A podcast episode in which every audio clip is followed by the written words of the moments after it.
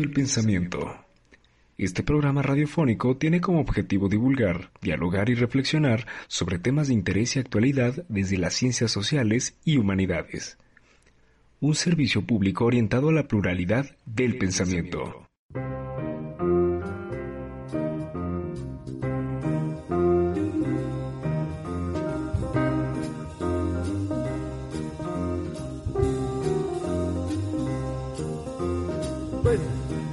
Bienvenidos a Carromato del Pensamiento. El día de hoy hablaremos sobre el tema de la pandemia y la desigualdad social como un efecto colateral. Tengo el gusto y el placer de tener a un invitado de honor, el doctor Enrique Gallegos. Muchas gracias, maestro, por aceptar la invitación y dedicar un espacio a este podcast. Al contrario, gracias por la invitación y adelante esperemos conversar sobre estos temas.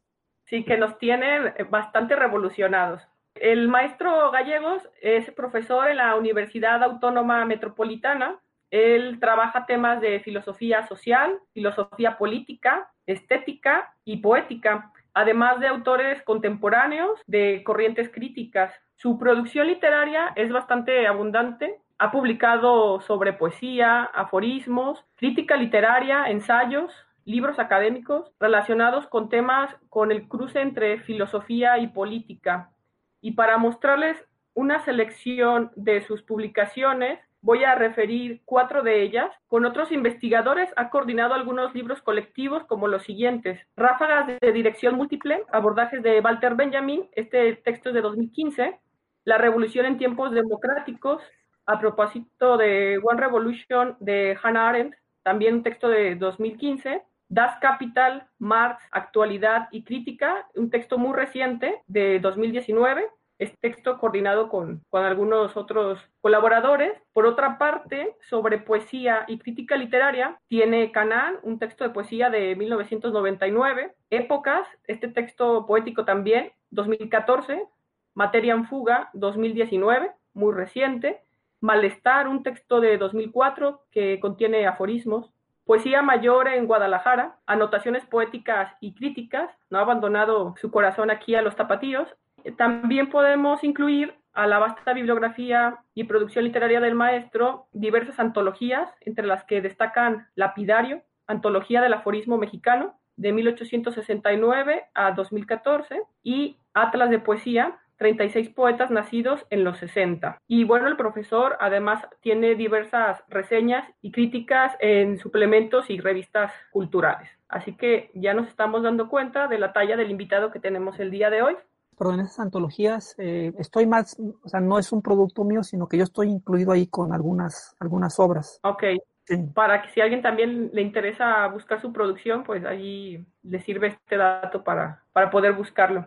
Bueno, pues vamos a, a, dar inicio con una breve introducción. La pandemia nos ha afectado no solamente a los mexicanos, sino a todo el mundo, y no solamente en aspectos de sanidad, sino también desde otros territorios como aspectos psicológicos, fenómenos sociales que se han modificado, por supuesto la economía y la política, pero sin duda los países subdesarrollados se enfrentan ante el coronavirus desde circunstancias que yo diría particulares, entre ellas, la que vamos a atender el día de hoy es el tema de la desigualdad social y la relación que tiene con lo económico. Para presentar un dato introductorio sobre cómo se encuentra la circunstancia económica en el mundo, la Organización Mundial del Trabajo afirma que la pérdida de empleo se dispara y casi la mitad de la población activa mundial podría llegar a perder los medios de vida. Este impacto de la pandemia del COVID-2019 en el mercado laboral revela un efecto devastador en los trabajadores de la economía informal y en cientos de millones de empresas en todo el mundo, ya que los puestos de trabajo más vulnerables son los trabajos informales, sobre todo en nuestro país. Esto equivale a una caída del 81% en África y las Américas, del 21.6% en Asia y en el Pacífico y del 70% en Europa y en Asia Central. En todo el mundo, más de 436 millones de empresas afrontan el grave riesgo de interrupción de la actividad laboral. 232 millones pertenecientes al comercio de mayoristas y minoristas, 111 millones pertenecen a la manufactura, 51 millones de ellos a los servicios de alojamiento y servicios de comida y 42 millones al sector inmobiliario y a otras actividades comerciales. Para millones de trabajadores, la ausencia de ingresos equivale a la ausencia de alimentos, de seguridad, por supuesto.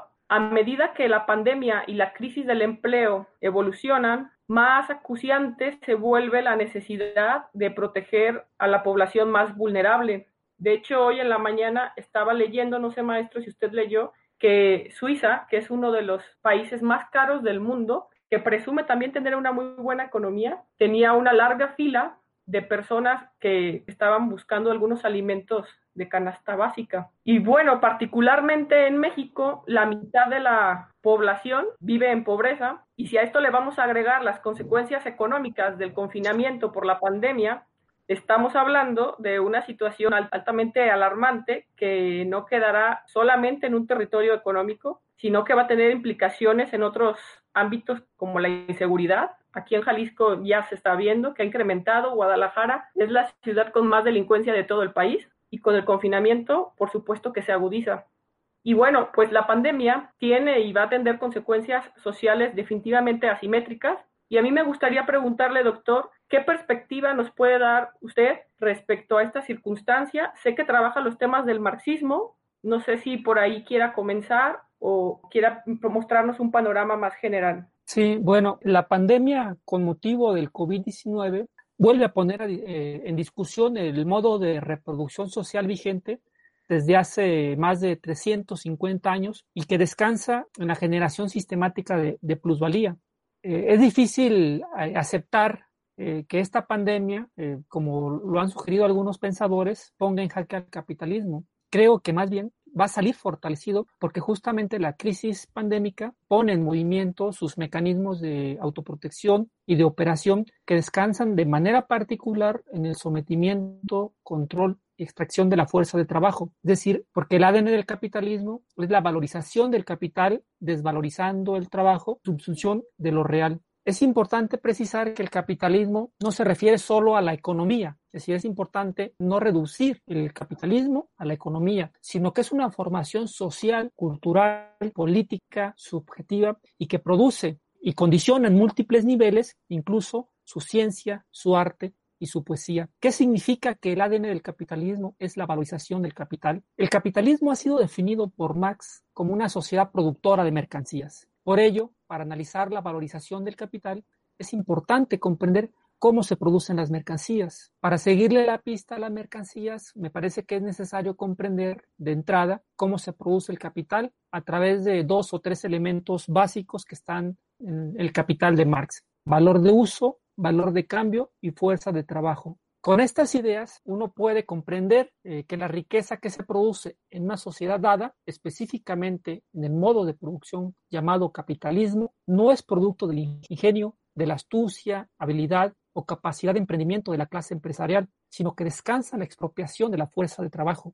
Y estas mismas ideas permitirán afirmar que la injusta distribución de la riqueza es producto del modo de producción capitalista en el que los pocos se enriquecen a costa de las grandes mayorías. Recordemos que Marx inicia el análisis del modo de producción capitalista con las mercancías y nos dice que las mercancías tienen una suerte de carácter eh, bicéfalo, es decir, tienen un doble aspecto, son valores de uso y valores de cambio. Los valores de uso agotan su función en su utilidad. Por ejemplo, una camisa, en el uso que hace su portador, una mesa, en la utilidad para sentarse a desayunar. En este sentido, todas las sociedades han producido sus valores de uso para satisfacer sus necesidades. Egipcios y romanos antiguos, aztecas y pequeñas comunidades de la antigüedad han debido de ingeniárselas con la producción de sus valores de uso o cosas para satisfacer sus necesidades. Dicho de otra manera, los valores de uso descansan en la necesidad de reproducir la vida, tanto en los aspectos biológicos o naturales como sociales. Por otro lado, los valores de cambio son esos mismos valores de uso o de cosas de donde su carácter bicéfalo, doble, pero que son llevados al mercado justamente para su intercambio, sea por otros valores de uso o por medio de eh, intermediarios como eh, la moneda. Aquí tenemos que hacer algunas precisiones. También en las sociedades antiguas o previas al capitalismo existían valores de cambio, es decir, en mayor o menor medida eh, había mercados a los cuales se acudía para intercambiar mercancías, hacer trueques, llevar o traer cosas consideradas como necesarias para la reproducción de la vida o incluso para sostener formas de poder asentadas, por ejemplo, en la religión o suntuarias. Señalado esto, entonces, ¿cómo se diferencian con respecto al capitalismo? En primer lugar, esas sociedades previas al modo de producción capitalista no están consagradas a la producción de mercancías. Sus ciclos vitales giran en torno a la producción de valores de uso. Eh, esta comparación eh, con el objetivo de tener mayor claridad en cuanto a nuestra sociedad vigente. Entonces, la importancia de los análisis de Marx respecto a definir las sociedades capitalistas como sociedades productoras de mercancías o de valores de cambio es que el siguiente paso es desnudar lo que se oculta en la producción de las mercancías. ¿Qué hace que dos mercancías distintas puedan ser intercambiadas? El sentido común diría que el dinero, pero a su vez el dinero requiere de, otros, de otras equivalencias, pues el dinero es una mercancía más. Lo que Marx va a demostrar en los primeros capítulos del Capital, su obra cumbre, es que lo que hace posible que dos mercancías puedan ser intercambiadas en el mercado es la fuerza de trabajo, que al ser mediada, o lo que Marx llama como la fuerza de trabajo abstracta, es la fuerza de trabajo oculta las mercancías, lo que hace que éstas puedan ser intercambiadas y es también la fuerza de trabajo usada en la producción de las mercancías, lo que genera la plusvalía. Es decir, la sociedad productora de mercancías genera riqueza social apropiándose de la fuerza de trabajo. Este aspecto de la explotación eh, en la producción de las mercancías no suele ser visibles a primera vista. Está oculto cuando compramos, por ejemplo, un celular, vemos una cosa objetiva, externa, en las prendas de vestir, eh, Mango, Zara, etcétera, que están a la vanguardia y con las cuales las personas se pueden sentir bellas y relucientes. Bueno, detrás de esa objetividad y aparente belleza, lo tramos es que son fabricadas con sudor, lágrimas y sufrimiento por cientos de trabajadores que son explotados en fábricas con salarios miserables y en condiciones laborales terribles como si fueran esclavos. De esa manera, explotando, comprimiendo los salarios, imponiendo condiciones laborales miserables y apoyándose para ello en las tecnologías y técnicas de la división del trabajo, es como se amplía las ganancias, se produce plusvalía y el capital continúa su recorrido valorizándose a costa de la desvalorización de los trabajadores y cómo en el capitalismo las personas no pueden serlo, no pueden ser personas si no trabajan, en los hechos es una desvalorización de las personas. Hay que recordar que el capitalismo no, hay forma de que las personas, y estamos hablando de las grandes mayorías, por ponerle un número aproximado, digamos el 95% de las personas que no son los dueños de los medios de producción. Entonces hay que recordar que en el capitalismo no hay forma en que las personas reproduzcan su vida y la de sus familias sin vendiendo su fuerza de trabajo. Entonces, en el capitalismo tenemos la riqueza, es producto de la expropiación de la fuerza de trabajo. Es el trabajo el que produce la riqueza social y en consecuencia se hacen más ricos. Es totalmente injusto. Y por eso Marx insinuaba que los capitalistas eran unos bribones que se apropiaban de la riqueza. En esa situación se ha radicalizado en el momento actual del capitalismo que conocemos como el neoliberalismo, porque se han intensificado la desregulación del trabajo, se han desmantelado los derechos sociales, el Estado ha mutado su lógica de operación, actuando como si fuera una empresa disminuyendo los impuestos y cargándole a la sociedad las pérdidas y privatizando las ganancias, como pasó en la crisis mexicana que dio origen al, llamado OA en el 98 o la del 2008, particularmente en Grecia y en España. Entonces, eh, lo que tenemos, el intento de responder a tu pregunta, es que la lógica del capitalismo es vampiresca se alimenta de la sangre de los trabajadores y empleados, pero no solo eso, sino que justamente por su lógica de operación, es decir, porque está abocada a la generación de ganancias, es que subsume todo lo que encuentra a su paso y lo subordina a esa lógica, de tal manera que, por ejemplo, será ecológico y usará tecnologías amigables sí y solo sí existen ganancias. Por ello, el efecto del capitalismo es la producción de la desigualdad, de pobreza, destrucción y muerte, no la tutela de la vida, la solidaridad y la justicia social. Capitalismo, digamos, igual a muerte y destrucción. Y aquí, maestro, estaríamos hablando ya de un nuevo fenómeno que es el neoliberalismo con estas particularidades del capitalismo a diferencia del de la antigüedad que usted mencionaba, ¿cierto? Cierto,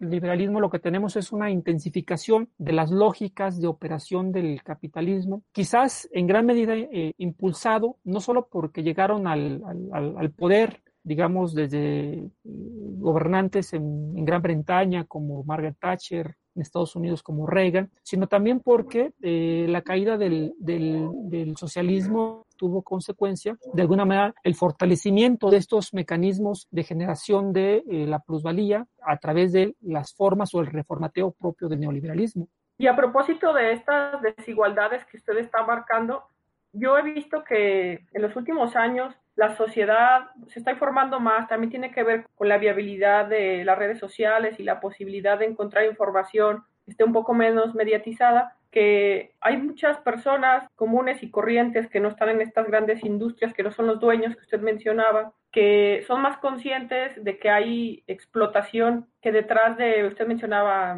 Sara, por ejemplo, ¿no? Detrás de la producción capitalista hay un montón de sufrimiento y es que lo que no paga uno por estos productos lo pagaron otros, a veces hasta con sangre. Sí, es un poco lo que de alguna manera siguiendo a Marx, él mencionaba que el capitalismo es un régimen de destrucción y de muerte. Es decir, porque el capitalismo, justamente porque su lógica de operación es la valorización del propio capital, cualquier mecanismo de protección, de consideración, de solidaridad, lo va a instalar sí, solo sí, le genera algún tipo de ganancia. En tanto no le genera algún tipo de ganancia, va a operar con los mecanismos mucho más brutales y eh, de alguna manera eh, esto está desde su sus orígenes. Hay que recordar, por ejemplo, que Marx, en el famoso capítulo 24 de la acumulación originaria, nos da ahí de manera muy puntual un registro de, de, de todos los procesos, mecanismos, instrumentos a los cuales eh, acudió el capital para generar o para producir la plusvalía, para producir la ganancia. Entonces, en efecto, el capitalismo, dirá Marx en una frase muy célebre, siguiendo a un periodista francés, que el capitalismo chorrea eh, lodo y sangre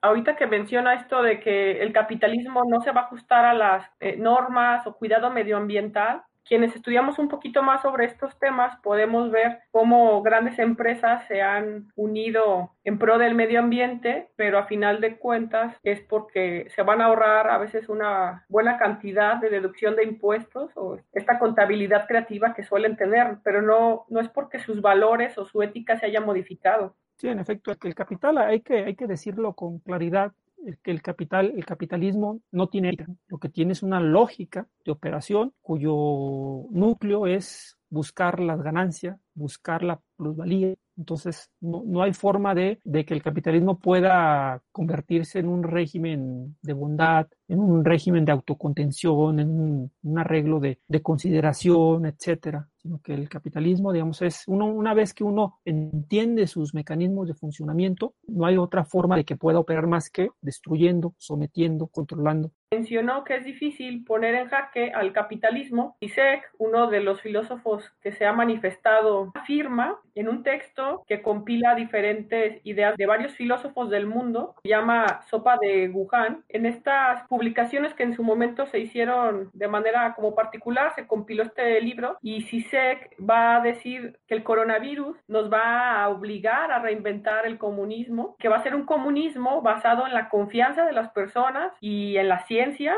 ante la necesidad de un cambio radical social. O sea, la pandemia nos, nos está poniendo, de acuerdo, CISEC, en un, en un momento de transición, una posición de cambio, y va a declarar que los mercados se están poniendo nerviosos y va a apelar a una reorganización económica global. Sin embargo, en el texto no dice cómo es que se va a dar este cambio. ¿Qué opina usted al respecto de estas declaraciones de CISEC? ¿Le parece una visión más bien muy optimista o cree que es una oportunidad viable esta transformación? Sí, yo, creo que eh, es demasiado optimista eh, lo que él plantea respecto a particularmente a la posibilidad de poner en jaque o poner fin al capitalismo. Yo creo que el, optimismo nubla muchas veces el entendimiento porque puede ser demasiado, digamos, unilateral y poco dialéctico. A mí me gusta más una expresión de Gramsci que decía algo así como pesimismo en la razón y optimismo en la voluntad. Lo que yo pudiera decir acá es que la, la crisis usualmente tiene un doble rostro, un doble movimiento. Puede ser un momento político para avanzar en la defensa de, una sociedad más justa o puede ser un momento que es aprovechado por las fuerzas conservadoras, reaccionarias, para promover programas que fortalezcan a los que siempre han vencido, como decía por ahí Walter Benjamin.